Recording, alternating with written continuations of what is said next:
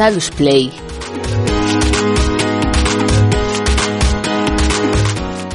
Nueva sociedad, nuevos pacientes.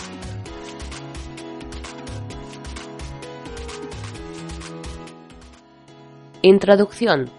Si durante los temas anteriores hemos hablado de cómo ha surgido una nueva sociedad llamada del conocimiento, la cual se sustenta en redes de información que imposibilitan una comunicación y participación nunca vistas hasta el momento, es evidente que una consecuencia directa es el nacimiento de un nuevo tipo de ciudadanos, capaces de adaptarse a este nuevo contexto y aprovechar las herramientas que tienen a su alcance para mejorar su vida. De esta forma, como ciudadanos empezamos a adquirir competencias en el uso de herramientas de información y comunicación, TIC, para manejarnos en estos espacios. Un paso más adelante, nos formamos en tecnologías para el aprendizaje y conocimiento, TAC, que nos permiten formarnos mejor y gestionar adecuadamente nuestro propio conocimiento. Y por último, estarían las que la psicóloga social Dolos Reis ha denominado tecnologías del empoderamiento y la participación, TEP, que llevan a los ciudadanos a nuevas formas de participación social.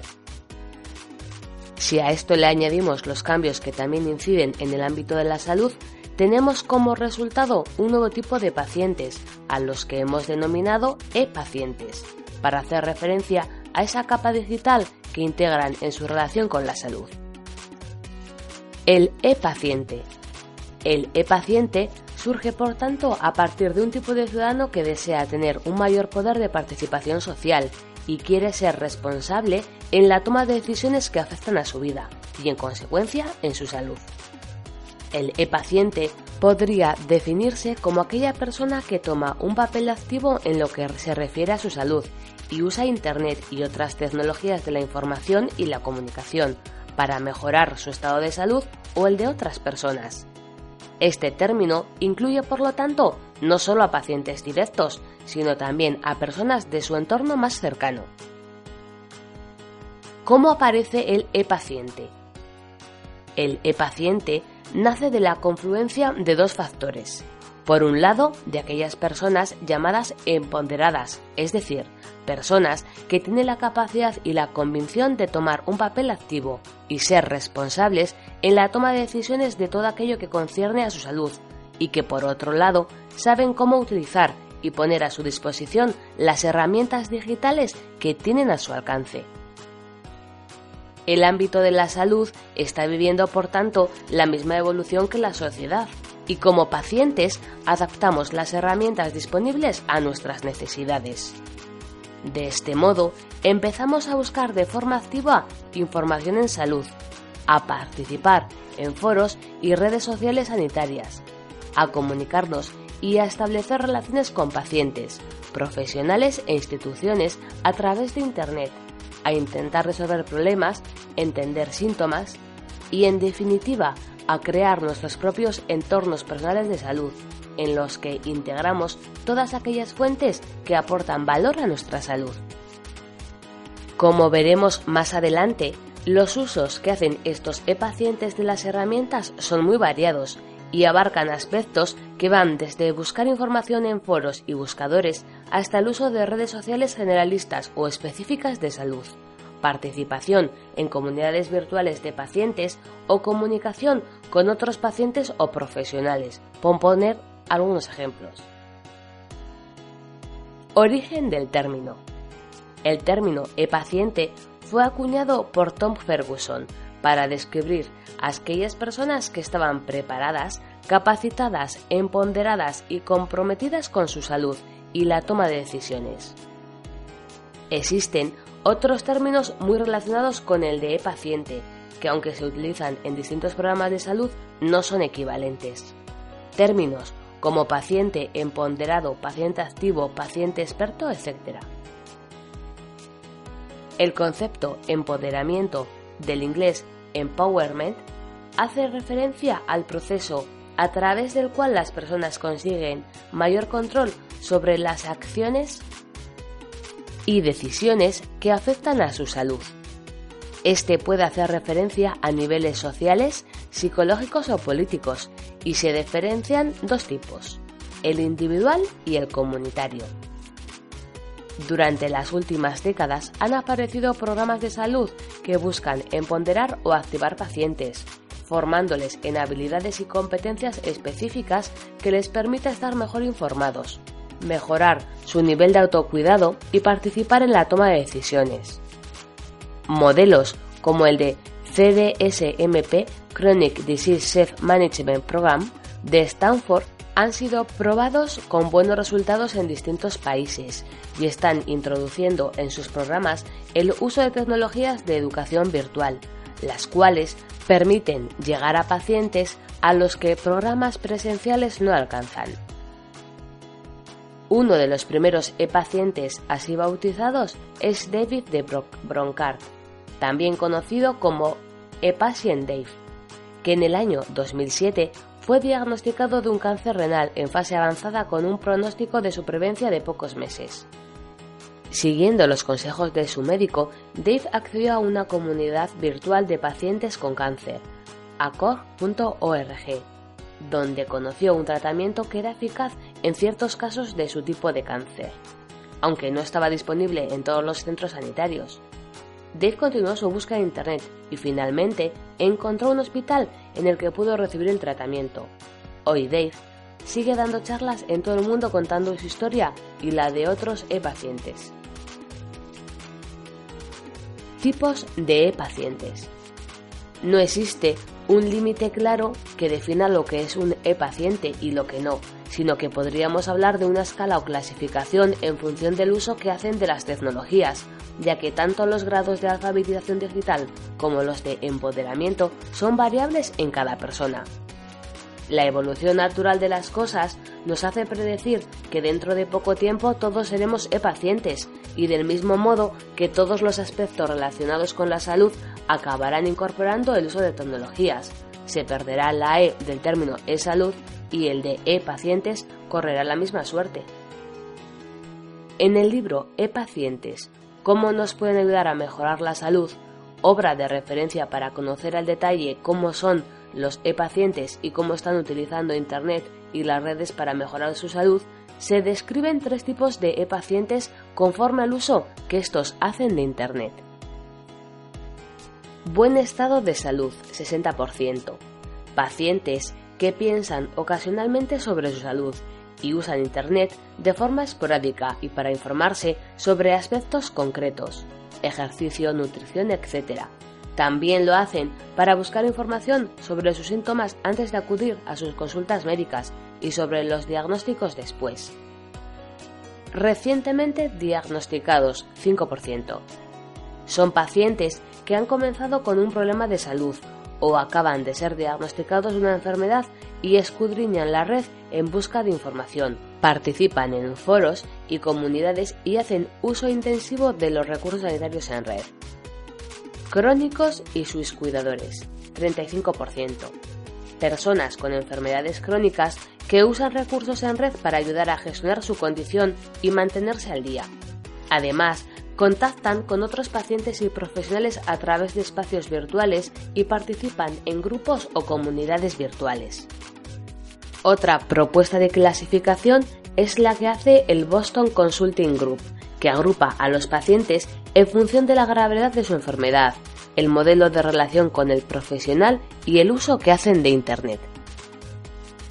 La participación de los pacientes en la web 2.0. Como vamos a ver a continuación, la utilización que hacen los pacientes de Internet y tecnologías en salud es muy diversa, tanto en variabilidad como en intensidad, y tenemos, por ejemplo, desde pacientes que realizan búsquedas sobre sus síntomas en Google antes de acudir a la consulta, hasta otros que participan activamente en comunidades virtuales, generan contenidos propios y apoyan a otros enfermos. Búsqueda de información. La aparición de Internet ha democratizado el acceso a la información en salud, restringido hasta entonces al ámbito sanitario. Hoy en día, cualquier persona tiene a su disposición infinidad de recursos en todo tipo de formatos, lo que permite el acceso a enormes cantidades de información por parte de los pacientes. Pero esta sobreabundancia, que a priori podría ser buena, supone también una serie de barreras de entrada y problemas a la hora de su gestión, debido a la gran variabilidad de los recursos y a la falta de habilidades y competencias digitales en el uso de la información. Por lo que en principio parecería una ventaja, podría convertirse en una desventaja si no se gestiona adecuadamente. En nuestro ámbito, la búsqueda de información en salud se realiza básicamente a través de buscadores como Google, el cual se lleva 9 de cada 10 consultas. Constituye, por tanto, la puerta de entrada más importante de acceso a información sobre salud, y es algo que los profesionales tendremos que tener en cuenta, ya que estas herramientas no posicionan los resultados en función de la calidad de los contenidos que contienen, sino a otros relacionados con el número de lecturas de cada texto, difusión en redes sociales, enlaces patrocinados, etc. Los estudios indican que en estos momentos en España el 29,9% de los ciudadanos ya utiliza la red como fuente de información en salud, lo que supone prácticamente la mitad de las personas que se conectan a Internet. En cuanto a los tipos de búsqueda sobre salud que hacen los pacientes en Internet, casi la mitad de las consultas es sobre enfermedades, seguidas de otras sobre nutrición, alimentación y estilos de vida, y también información sobre medicamentos. En lo que respecta a las enfermedades, la mayoría de las búsquedas están relacionadas con diagnósticos, tratamiento y experiencias de otros pacientes. Las webs más consultadas son las consideradas como web privadas, pertenecientes a canales de televisión y empresas.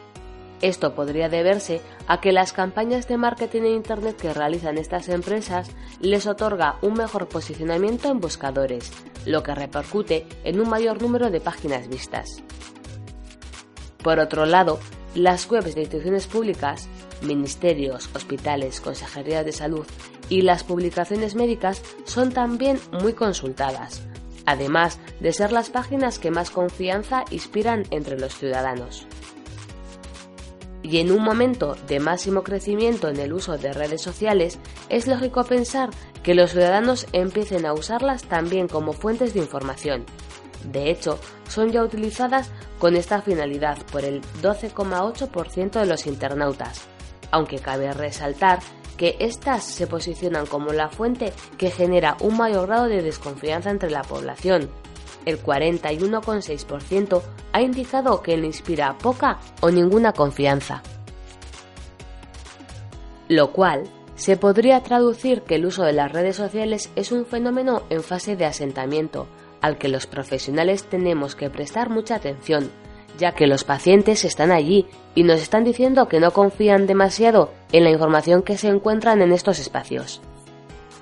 Si hablamos de cómo valoran los ciudadanos la información recibida en la red, podemos decir que aquellos que consideran que su salud es buena tienen mayor confianza en Internet que los que tienen una percepción negativa de su salud. Los enfermos crónicos tienen menor confianza. Las principales barreras que encuentran los ciudadanos frente al uso de Internet para cuestiones sanitarias son el desconocimiento de la fiabilidad de la información, el riesgo de mala interpretación de la información encontrada, la falta de competencias digitales, participación y uso de las redes sociales. Las redes sociales se han convertido en los nuevos escenarios de participación donde los usuarios socializan con otras personas, comparten información y recursos. Habitualmente con fines personales de tipo lúdico, pero también en relación con su salud. Dentro de los usos que hacen los pacientes de las redes sociales para su salud, podemos distinguir dos tipos. Redes sociales de tipo generalista, como por ejemplo Facebook o Twitter, y otras dedicadas a la salud, como serían Red Pacientes y personas que. Uso de redes generalistas. Redes como Facebook, Twitter o Google Plus permiten el intercambio de opiniones y conocimientos de salud con otras personas a través de la participación en distintos grupos o comunidades de pacientes. Tal es el caso, por ejemplo, del grupo de Facebook de pacientes con artritis reumatoidea.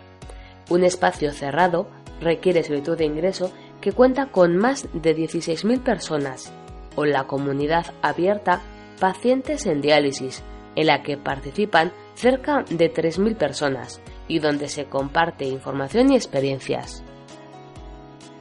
Otro ejemplo es el de la página Enfermedades Raras, Pacientes Únicos, que con 25.000 seguidores es una de las más numerosas y que surge a partir de una campaña de concienciación sobre este tipo de enfermedades organizada por la Federación Española de Enfermedades Raras, FEDER, cuya página también cuenta con 26.000 seguidores. Foros y comunidades de pacientes. Tanto de forma libre a través de los foros informales que se generan en torno a temas de salud como en redes específicas, como son los foros de ayuda a enfermedades crónicas y comunidades de pacientes. Los pacientes utilizan estos espacios para buscar a otras personas en su misma situación, dar o buscar apoyo o entablar comunicación con profesionales o instituciones sanitarias. Por ejemplo, espacios como Forum Clinic permiten a pacientes con distintas enfermedades crónicas disponer de un espacio en el que resolver sus dudas, encontrar y dar apoyo a otros pacientes y ser orientados en aspectos concretos de su enfermedad. La plataforma Personas que es una red social en la que los pacientes pueden compartir experiencias sobre enfermedades y además servir como una herramienta de apoyo y control ya que los usuarios pueden llevar un seguimiento diario de su enfermedad y generar un informe el cual pueden compartir con los profesionales. Redes y espacios informales. La capa social que impregna todo Internet ha convertido prácticamente a cualquier espacio, blog, web institucionales e incluso aplicaciones móviles en un lugar susceptible de participación en salud, donde los pacientes comparten información, consultan sus dudas y establecen canales de comunicación.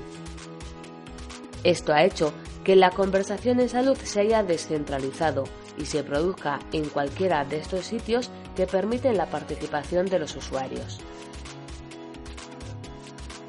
Uso de aplicaciones móviles.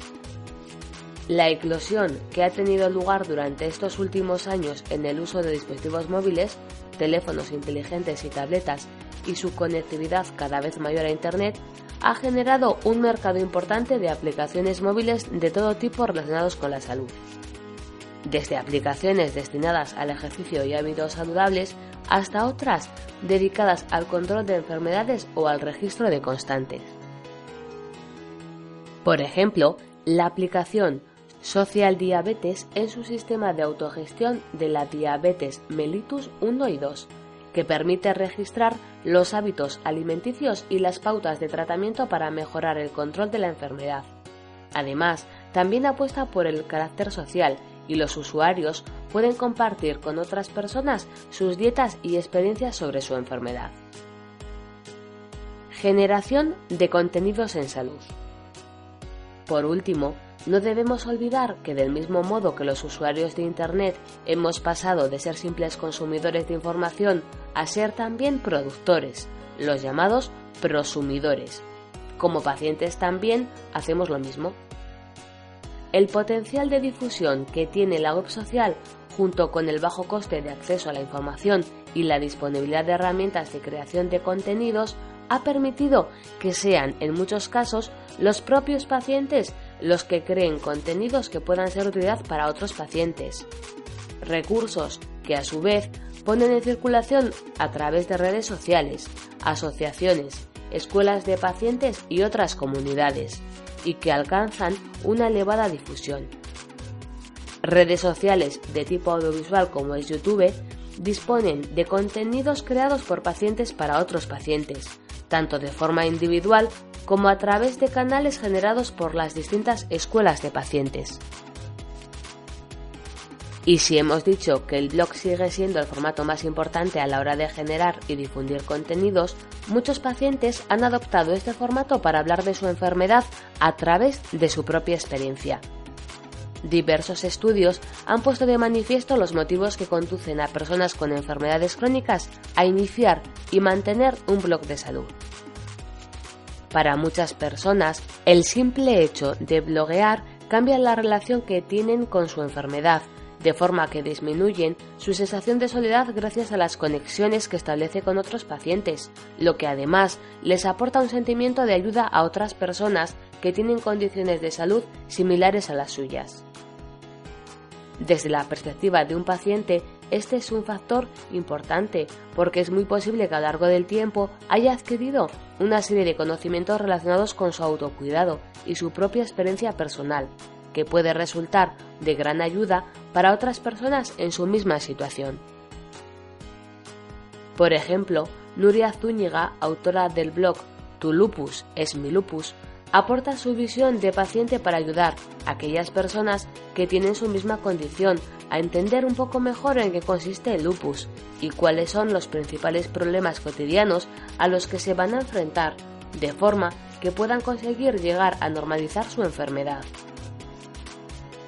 Otro ejemplo es el blog No somos una estadística, escrito por tres mujeres con cáncer de mama que se han marcado el objetivo de informar y promover estilos de vida saludables, así como hacer revisiones críticas de los últimos avances sobre su enfermedad.